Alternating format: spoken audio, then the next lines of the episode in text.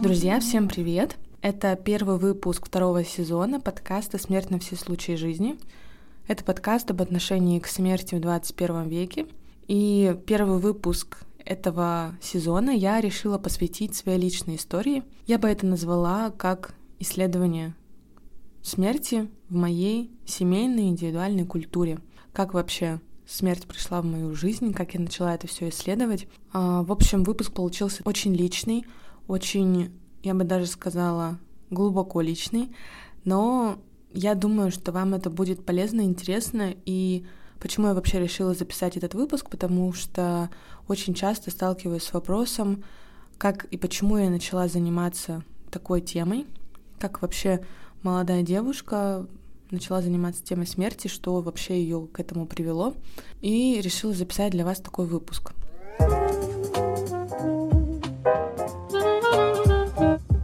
У подкаста «Смерть на все случаи жизни» во втором сезоне есть партнер. Это онлайн-библиотека Литрес. Круто, круто, такой большой партнер, да, правда? Это вообще крупнейший представитель рынка электронных и аудиокниг в России и странах СНГ. Вы можете приобрести как электронные книги, так и аудиокниги, создав себе личный кабинет и, собственно, начать это все читать и изучать. У Литрес очень большая библиотека интересных книг по разным направлениям, и мы решили вместе с партнером запустить рубрику, которая называется «Кофе, книги и смерть». В ней мы будем рекомендовать вам книгу в рамках выпуска подкаста и рассказывать вообще, чем она интересна, почему ее стоит прочитать. Первая книга вот уже будет во втором выпуске буквально. И эти книги вы можете приобрести со скидкой 10% по моему промокоду вам нужно будет перейти по ссылке в описании эпизода, и вы можете купить любую вообще книгу из библиотеки подкаста со скидкой 10%. И, конечно же, ту, которую мы вам рекомендуем. Также пишите в комментариях или в личные сообщения, какие книги вы бы хотели видеть еще в библиотеке подкаста. Я обязательно увижу и обязательно туда добавлю. Ну а сейчас я перехожу уже непосредственно к своей личной истории и хочу вам рассказать, как вообще, как смерть появилась в моей культуре и почему я начала заниматься этой темой. Приятного прослушивания.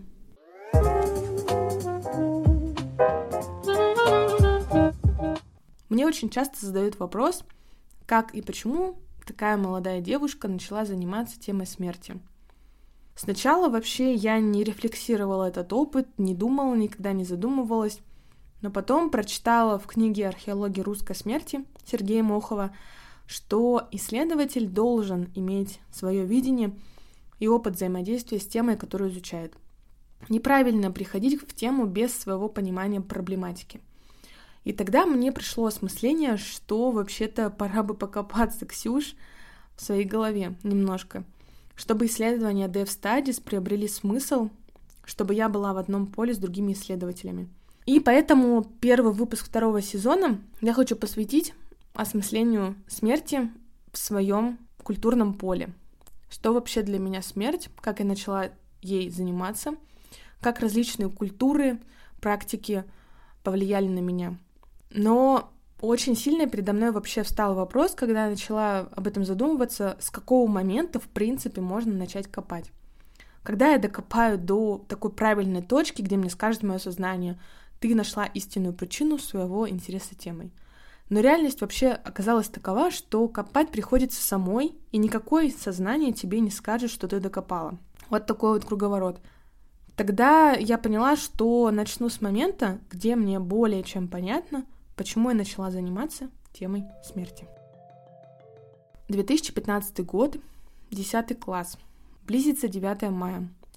Учительница дает задание подготовить видеоролик об истории ветерана Великой Отечественной войны, рассказать о его судьбе и истории жизни. Долго, в принципе, ходить не пришлось. Три моих прадеда, Александр, Петр и Николай, воевали. Но больше всех информации было про моего прадеда Александра или деда Сану, как мы его называли.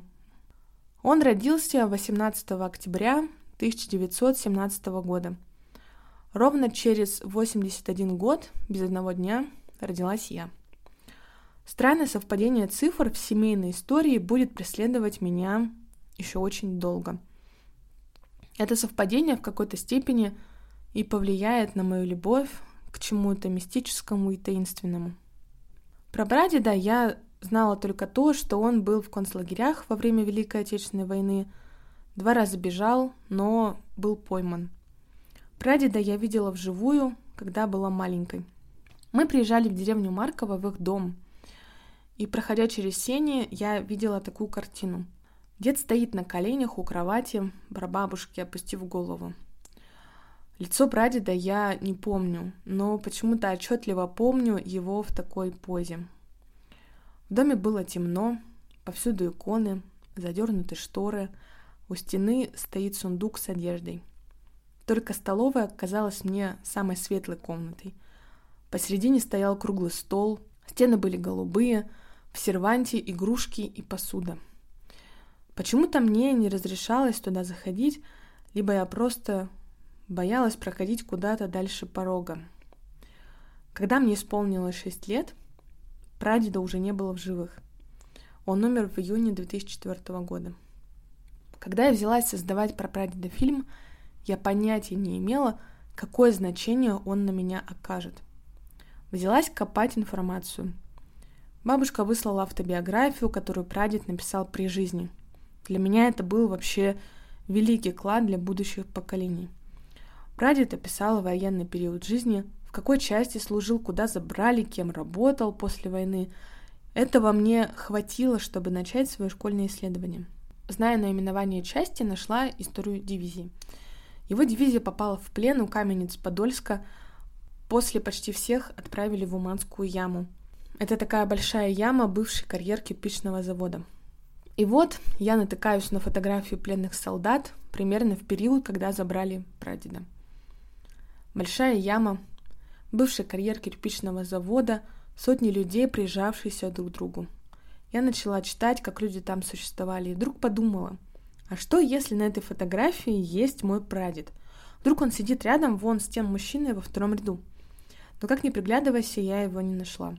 Но до сих пор думаю, что вероятность, что мой прадед есть на этом фото, существует. Потом я нашла военную биографию прадеда на специальном сайте – Заботливые люди указали, откуда он отправился на войну, где останавливался, через что шел, нашла награды прадеда, его фотографии в разные периоды жизни.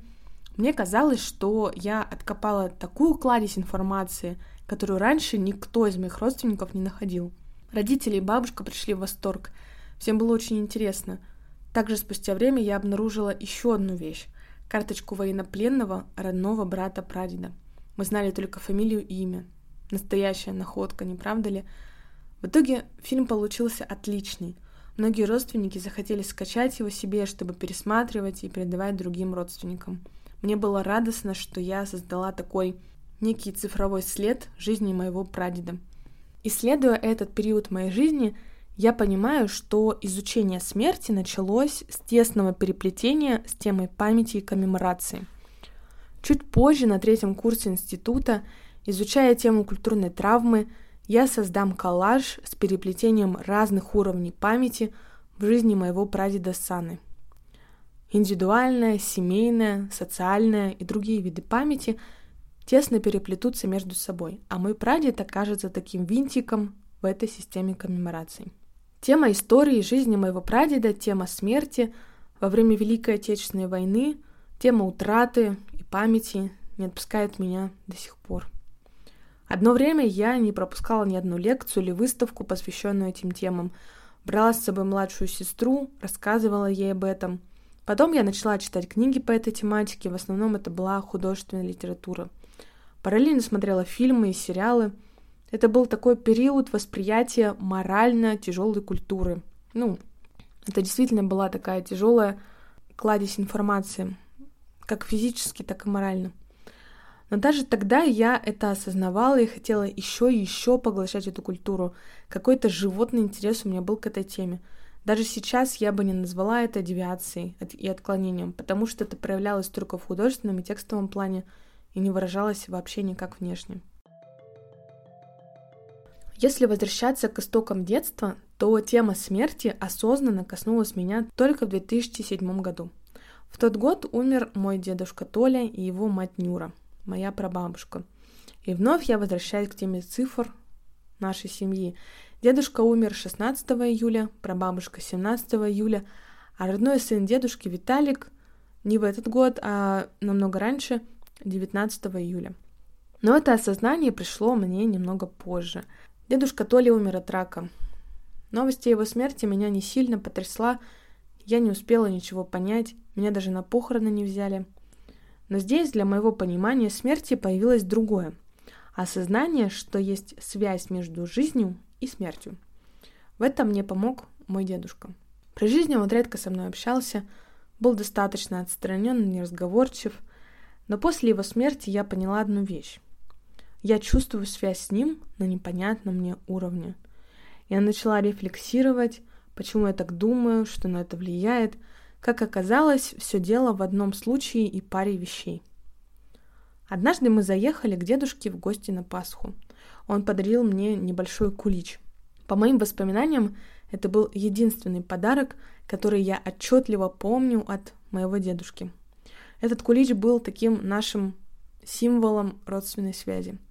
Потом, уже после смерти, мы часто проезжали мимо дома, где жил дедушка, и я всегда просила остановить на пару секунд посмотреть на него. Думаю, что сейчас я поступила бы так же. Зеленая ель, посадку которой я помню, нетронутая мебель в доме, старые списанные тетради и огород с шавелем. После его смерти зайти в дом жутко, многие не хотят ступать на порог. Такая связь между жизнью и смертью проявляется именно в вещах, которые остались после дедушки. Все то, чем он дорожил и жил. И вот эта связь через вещи и есть осознание смертности и конечности человеческого бытия. Либо наоборот, бессмертие человека в вещах. Память, сам человек остается с нами, пока живы и осмыслены вещи, которые были при нем. Когда мы понимаем смысл тетради, табуреток, книг, которыми пользовался человек, но когда смысл уходит, перестает существовать и сам носитель этих вещей. Прабабушка Нюра была первым человеком, которого я увидела мертвым. Прабабушка долгое время жила у своей дочери. Как-то к нам зашли гости. Мы долгое время сидели в гостиной, пили чай, ели конфеты. Мне было 9 лет. Когда гости ушли, я пошла в ванную комнату и увидела, что в комнате, где живет прабабушка, странно тихо. Я зашла и увидела, что бабушка лежит с открытыми глазами. Что странно, я не испугалась и пошла сказать об этом бабушке. Больше я ничего не помню. Только вкус яблочных конфет, привезенных в тот вечер моей крестной, которая тоже не стала около двух лет назад. Мне кажется вообще, что дети не понимают, что перед ними покойник. Они не понимают своих эмоций, ощущений. Но что странно, от детей ждут этих эмоций во время прощания. Опыт рефлексии продолжается. Смерть не настигала нас до 2015 года. В тот год умерла моя прабабушка Фроси. Это было самое отчетливое воспоминание прощания. Мне было уже 17 лет. Это было 31 октября, день рождения другой моей прабабушки Нюры. Магия цифр завлекает нашу семью вновь. Ощущаете, да? Бабушка умерла от старости, мы часто навещали ее. Я видела, как человек чахнет на глазах. Я видела, как она начинает путаться в мыслях. Много спать, мало общаться, не выходить из комнаты, а потом и вовсе уйти в мир иной. Уже тогда я начала интересоваться историей рода и понимала, что передо мной чуть ли не последний человек, у которого можно узнать историю семьи в XVIII и XIX веке. Но то ли от того, что я была маленькая, то ли от непонятно чего, я искренне боялась заходить в ее комнату, общаться с ней, задавать вопросы. Сейчас я бы на самом деле расспросила все, но тогда мне было дико страшно. Мы приехали в день похорон. В большой комнате в гробу лежала бабушка, ногами вперед в цветах. Пахло ладаном и стариками. Бабушка выглядела так же, как при жизни, только лицо было чуть-чуть желтоватого цвета. Мы поехали на кладбище. Было много грязи и сырости. И вот во время похорон у меня полились слезы, просто градом. Я стою в кругу семьи, реву на взрыд, это не остановить. Спустя время я даже была неблагодарна себе за то, что из меня, как мне кажется, искусственно полились слезы. Почему-то я долгое время думала, что это было специально, чтобы показать социально одобряемое поведение. Но потом я поняла, что это была обычная эмоция, просто тогда я ее не связывала с утратой. Просто текущий обычай похорон предполагает эту эмоцию, и это нормально, когда обряд выводит на эмоции. На этом строится, в принципе, все. После смерти прабабушки я вновь нашла артефакты. Она написала на листочке всех родственников, кого помнит, от дедушки и до своих детей. Я забрала этот листок и положила в свою комнату. Перед переездом из квартиры сказала маме, чтобы она хранила его как зеницу ока. Это единственная информация о наших предках, этот самый листок. Также тема смерти у меня связана с любовью к заброшенности, разрушенным домам, а также ностальгическим воспоминаниям. Во время обучения в художественной школе мой преподаватель по графике впервые открыл мне мир эстетики заброшенности. Он приносил на занятия ржавые гвозди, деревянную доску, старый утюг XIX века, составлял из этого натюрморт и говорил «творите». Мы часто выезжали с группой из художки в деревне и писали старые деревянные дома, часто разрушенные. Таким образом, учитель заложил в меня основу видения красоты в том, что уже не подлежит восстановлению. Чуть позже, уже после выпуска из художественной школы, я стала развивать в себе этот навык. Находить прекрасные детали в старых разрушенных объектах. Выходила в исторический центр города, писала дома, фотографировала детали старых усадеб и особняков. Мне нравилась эта эстетика. Я никогда не понимала тех, кто рушит это все. Подписывалась на различные паблики в соцсетях, наблюдала за историей старых домов в городе, как их рушат, как общественные деятели борются с администрацией, Сама пыталась вступить в группы по сохранению культурного наследия. Мне снились сны, как я гуляю по старым домам, брожу по, брожу по верхним этажам, нахожу артефакты. Я кайфовала от этого и кайфую до сих пор. А в этом году я съездила на пленэр в деревню Асташова и поняла, насколько мне комфортно находиться в этой атмосфере разрушенности и заброшенности. Я писала церковь XIX века, гуляла по деревне, где уже никто не живет, Жила рядом с теремом XVIII века и наслаждалась потрясающей атмосферой вокруг. Мне было интересно, кто жил в этих домах, как кипела жизнь в деревне до смерти последнего жителя, почему здесь еще кто-то живет. Но самое главное — это сокровенная, почти свободная тишина вокруг. Словно время здесь замерло и уже никогда не пойдет вновь. Подводя итог этого выпуска, этой такой мини-истории — я бы сказала, что смерть в моей жизни появилась именно благодаря памяти предков, памяти памятным местам и вещам, артефактам, которые остались после смерти родственников. Трогая и смотря на них, я как будто погружаюсь в мир моих родственников испытываю те же эмоции и ощущения, которые испытывали они. Это помогает испытать силу рода и понять, кем и чем ты, в принципе, являешься. И сейчас я для примера хочу вам показать небольшое упражнение. Закройте, пожалуйста, глаза и представьте за своей спиной с правой стороны род женщин, начиная с мамы, а с левой стороны род мужчин, начиная с папы. Мама положила свою руку на твое плечо, а с другой стороны папа положил руку на твое другое плечо. И так друг за другом бабушки и дедушки, прабабушки и прадедушки встают за твоей спиной. Представляете вообще, какая сила рода в этом чувствуется? Вот это примерно то, что я чувствую, когда говорю об опыте смерти.